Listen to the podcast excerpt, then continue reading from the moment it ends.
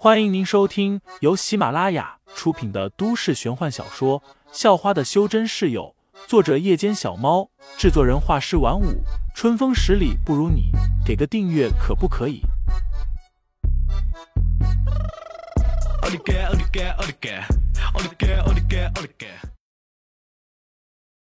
第八十四章有鬼下。看到这一幕，张维秀很无奈的叹了一口气。然后把手电筒丢给庄云，说道：“真拿你没办法。”说完，他便走到不远处捡起庄云扔掉的那只手电筒，随后便回家去了。而庄云则是打着手电筒走到树下，蹲下去把自己的鞋子穿上，然后嘀咕道：“难道刚才是我看错了吗？”“你看到什么了？看到长头发的鬼了吗？”废材一脸阴险的笑着问道：“庄云哼了一声，然后用手拍了一下废材的胸膛，说道：‘整天都吓我，哪有吓你了？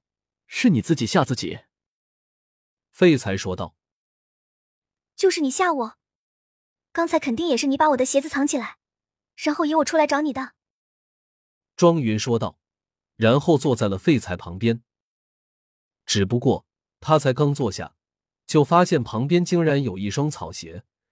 用手电筒一照，又发现这双草鞋有些破，明显就是穿过的。怎么会有双鞋子在？这庄云声音有些颤抖，像是联想到了什么可怕的东西，又用手电筒往四处照了照。不过他并没有发现什么可疑的。是你从哪捡回来的吗？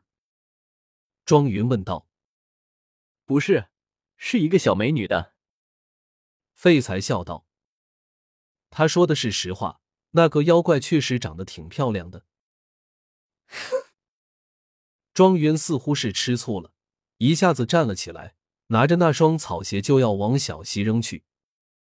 废材被吓了一跳，妖族可是很记仇的，要是庄云把这双草鞋扔到了溪水里。不知道那个叫莲树的妖怪又会怎么报复，于是赶紧伸手把草鞋抢了过来。你干嘛？庄云看见废材这样的反应，竟然又像小时候那样，鼓着嘴巴，一脸委屈要哭的模样。废材只是觉得想笑，这么多年来，庄云好像一点都没变，还是以前那个样子。这个给你。废材怕他真的又哭了。便从口袋里摸出一个棒棒糖，这是他刚才去给连树买鞋子的时候顺便买的。庄云瞪着大眼睛，若有所思，最后接过了棒棒糖，一脸开心的吃了起来。随后，两人又坐在了树下，一直聊到了十点多。如果不是看到不远处来了一个背着一小筐药草往屋子走去的黑瘦中年男子，两人估计会聊到午夜。那个是给父亲医病的赤脚医生，我先回去看看。看到那名男子，庄云一下子就站起身跑了过去，像是看到了父亲被治好的希望一般，满怀期待。这个赤脚医生叫老六，在这一带都很有名，自称治好过许多疑难杂症。他给庄大红治病也有一年半了。每隔十天半月就会背着一筐药草来卖给张维秀，让张维秀熬给庄大红喝。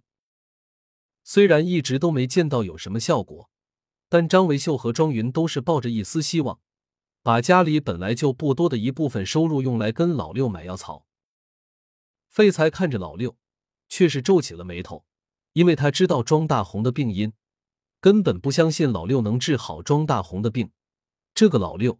只会让庄云一家白白浪费钱。连树，废材敲了敲大树，知道了，给你。连树似乎料到废材要问他拿解药，立刻现身，把一颗只有指甲盖大小的药丸递给了废材。刚才谢谢你拦住了那个姑娘，没有让她把我的鞋子扔掉。